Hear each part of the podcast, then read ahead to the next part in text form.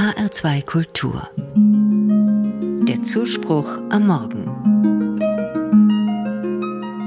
Geschichten vom Scheitern sind nicht immer die einfachsten, aber die besten Geschichten. Denn aus ihnen lernt man am meisten. Das hat Annegret Kramp-Karrenbauer gesagt. Auf dem Evangelischen Kirchentag in Nürnberg hat die frühere Spitzenpolitikerin ihre Geschichte erzählt. Wie sie fast ganz nach oben gelangt ist, als sie Bundesministerin und CDU-Vorsitzende wurde, fehlte nur noch Kanzlerin. Und dann? Sie macht Fehler, kann Konflikte nicht gut moderieren, tritt ungeschickt auf. Sie muss sich zurückziehen, gilt als gescheitert. Wenn Annegret Kramp-Karrenbauer von ihrem Scheitern erzählt, kommt sie mir nahe. Denn ich kenne das. Ich nehme mir etwas vor. Ich meine, einer Aufgabe gewachsen zu sein, strenge mich an und muss dann erkennen, vielleicht passen die Aufgabe und ich doch nicht zusammen. Mit meinen Mitteln bin ich der Herausforderung nicht gewachsen. Wie sehen mich dann die anderen? Als gescheitert?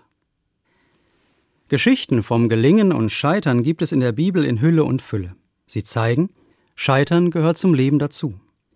Immer wieder scheitern Menschen an ihrem eigenen Anspruch oder daran, was andere von ihnen erwarten. So wie in meiner biblischen Lieblingsgeschichte vom Scheitern. Der Prophet Elia setzt sich für Gott ein, für eine Sache, von der er überzeugt ist, voller Leidenschaft. Aber er stößt auf Widerstände. Die Konflikte reiben ihn auf, und er lädt dabei auch selber Schuld auf sich. Seine Mission ist vorerst gescheitert. Ich kann mir vorstellen, Elia schämt sich dafür. Vielleicht hat er sich gesagt, so viele Menschen haben Hoffnung in mich gesetzt. Ich habe sie enttäuscht. Und ich habe Gott enttäuscht. Jetzt bin ich wohl für alle nur noch ein Versager. Er zieht sich erschöpft in die Wüste zurück und sagt, ich kann nicht mehr. Ich will nicht mehr. Doch dann kommt ein Engel Gottes zu ihm, während er schläft. Der Engel stellt ihm Brot und Wasser hin und sagt zu ihm, Steh auf und iss und trink. Du hast einen weiten Weg vor dir.